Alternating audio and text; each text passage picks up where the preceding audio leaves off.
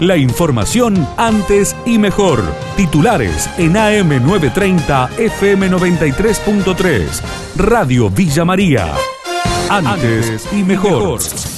Un laboratorio villamariense aumentó en un 2.300% la cantidad de hisopados, así lo dio a conocer Pablo Gornitz a Radio Villa María cada procedimiento tiene un valor superior a los 7.300 pesos. Ha cambiado la cantidad y el tipo de pacientes que se presenta diariamente al laboratorio. En cantidad pasamos de mayo de tener 13 hisopados en todo el mes a septiembre que estimamos que vamos a terminar casi con 3.000 hisopados. Entonces uno dice es un cambio muy importante. Y en el tipo de pacientes también le puedo decir que ha cambiado en forma drástica porque de tener pacientes que realizaban el estudio solo por viaje o por un prequirúrgico, hoy la mayoría de los pacientes que estamos testeando son pacientes sintomáticos o bien pacientes que son contactos de un caso confirmado o contactos de un contacto. Detuvieron al presidente deportivo Belgrano de San Francisco, Pablo Esser, quedó a disposición de la Fiscalía por presunto financiamiento narco y lavado de dinero. Así lo indicó el fiscal federal Luis María Biaut. En hora de la tarde se procedió a la detención del presidente del club.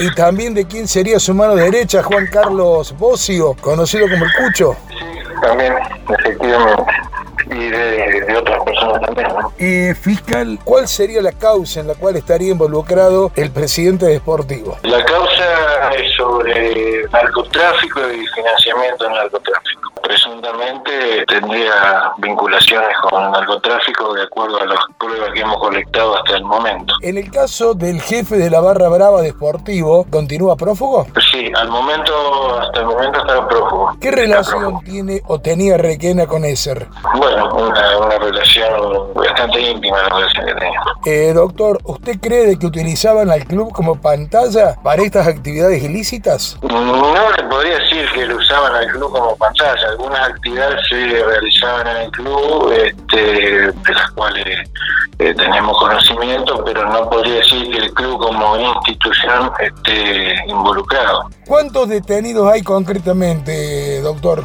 Mire, todavía algunos accionamientos y se están, se están realizando, están terminando, este, pero hay alrededor de 9, 10 personas. Fuego en las sierras de Córdoba para la intendenta de San Antonio de Arredondo hay mucha inconsciencia. En este momento, como decimos, está tranquilo, controlado, está todavía el operativo acá en la zona. Y bueno, esperemos que el tema es el viento y la parte que está seca, que no se vuelva a activar el foco. Anoche hasta las 12 y media de la noche, más o menos, han estado trabajando los bomberos, ¿no? Que eso hay que agradecerle muchísimo porque la verdad, la solidaridad de los vecinos, cómo trabajaron ellos, fueron momentos bastante duros. Gracias a Dios, no se ninguna casa. Es complicado el tema del fuego y también, bueno, la, inconsciencia de la gente que hace esto, ¿no? Que prende sin darse cuenta o no sé, fuego y el daño que produce la naturaleza, casas y bueno, es una situación complicada. Continúa la protesta de los productores cordobeses por bloqueos en San Luis.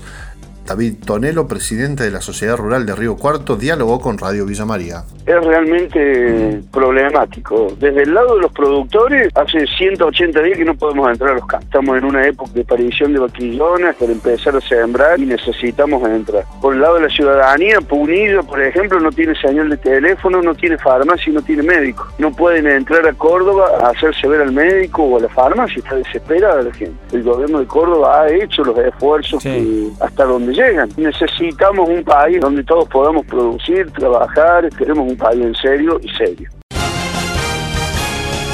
La información de Villa María y la región. AM930, FM93.3.